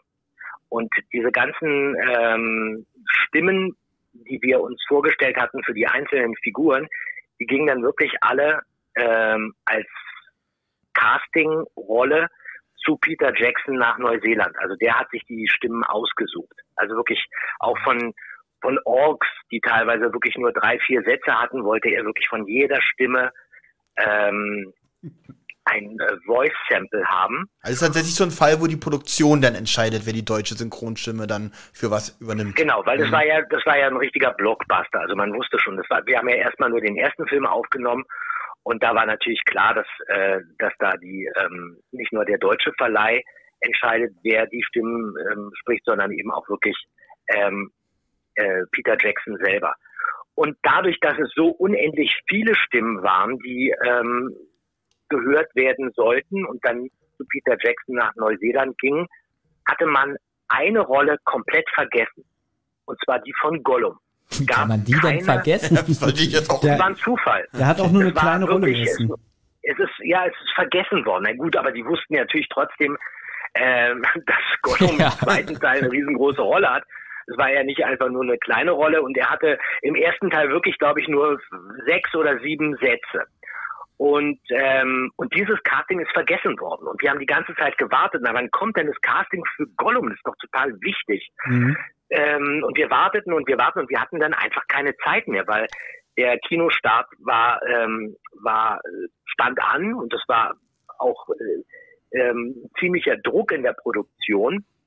Und da haben sie die Ärmel hab ich- hochgekrempelt und gesagt, der Und Papa ich macht gesagt, selber. okay, also ähm, dann, dann probiere ich das mal selber, weil ich wusste, ich hatte schon eine Idee, wer den sprechen sollte. Ich wollte nämlich eigentlich David Bennett haben. Wen? Also äh, David Bennett wollte ich haben. David David, Bennett. Bennett. ja, David Bennett, ähm, Kenne ich. weiß nicht, ob ihr den Film kennt, die Blechtrommel von Volker Schlöndorff, da Ah. spielt er Oskar Matzerath. Und ich dachte, diese Stimme wäre eigentlich ganz toll. Der stand bei mir auf der Liste und ähm, aber wir hatten die Zeit nicht mehr. Also ähm, habe ich das kurzerhand selber gesprochen, habe dann aber auch gesagt, es muss aber definitiv, darf das nicht an die Öffentlichkeit dringen, dass ich den in dem ersten äh, Teil gesprochen habe. Wir warten jetzt mal auf das Casting für den zweiten Film, der ja ein Jahr später rauskam. Und da gab es gar kein Casting mehr, sondern von Peter Jackson oder von der Produktionsfirma, muss man natürlich dazu sagen, gab dann einfach nur äh, die Anweisung, ja, ähm, Gollum ist okay, mach das bitte genau mit dem Sprecher.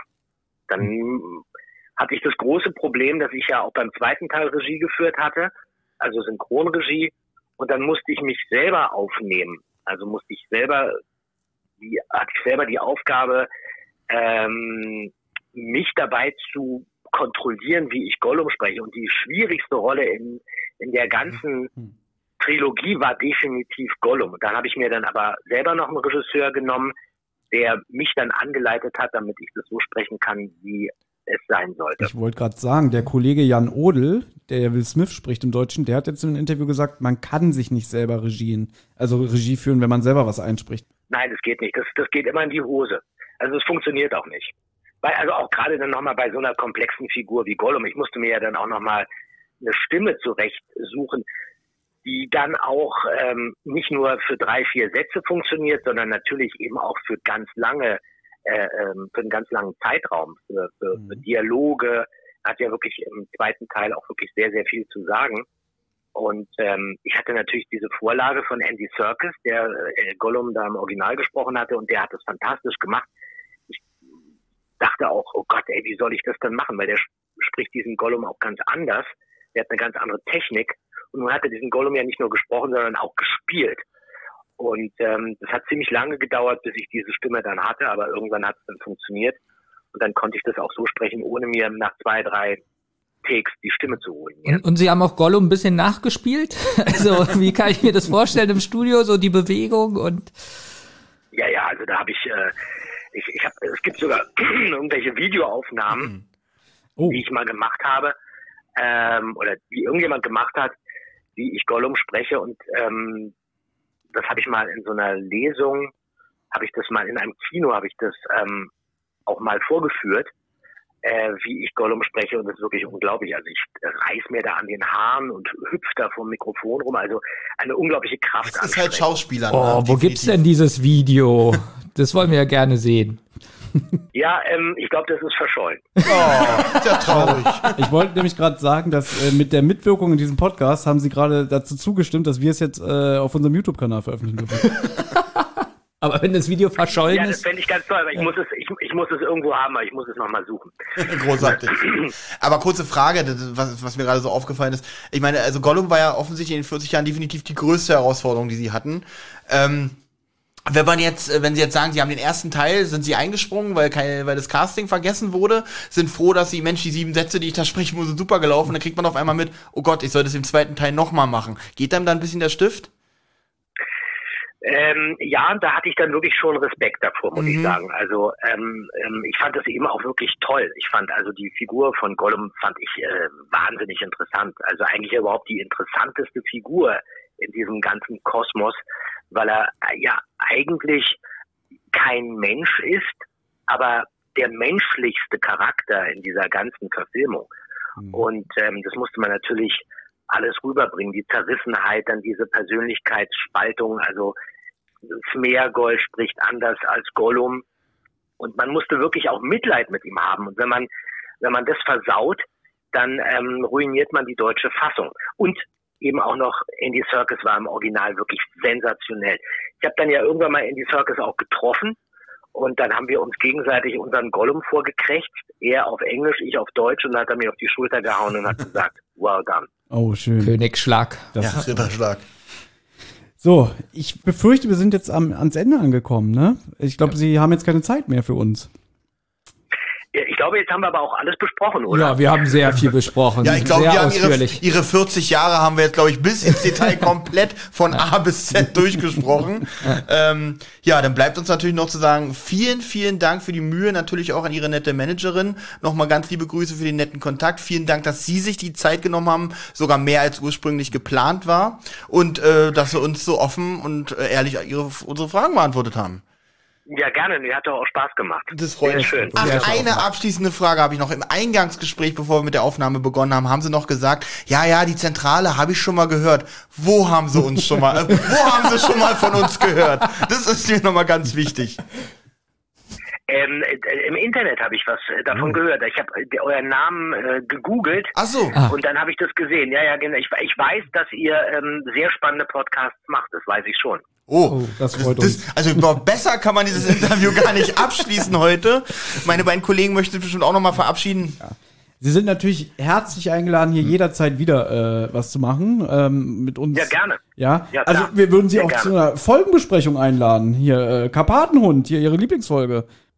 Gerne, wenn ich Zeit habe, mache ich das total gerne. Und wenn Corona natürlich vorbei ist. Ja, Ja, ja, Gott, ja, furchtbar. ja wenn das ja. endlich mal durch ist, das Thema. Deswegen, Ja, ich, ich bedanke mich auch sehr, sehr herzlich bei Ihnen. Ich freue mich, dass das geklappt hat.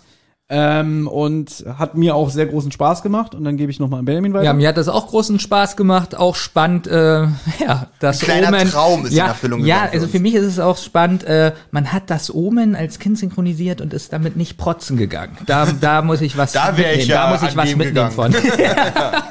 Nein, Dankeschön. Ja, hat, hat mir auch Sehr sehr, viel. Spaß gemacht. Okay, super. Nein, es war auch sehr, sehr angenehm. Okay, Danke. vielleicht hören wir uns äh, bald mal wieder. Sehr okay. gerne, bleiben Sie gesund. Tschüss. Tschüss. Tschüss, ciao.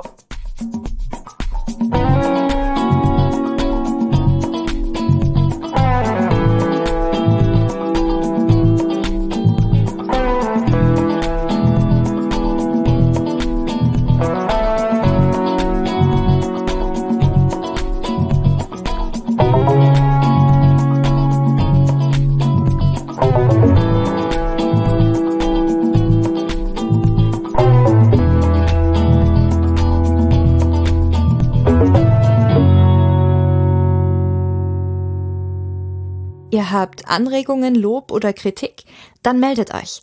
Das geht zum Beispiel über Twitter an @zentrale_die oder @wasserrotz. Oder ihr meldet euch über Instagram bei die_zentrale oder Rotz und Wasser Podcast.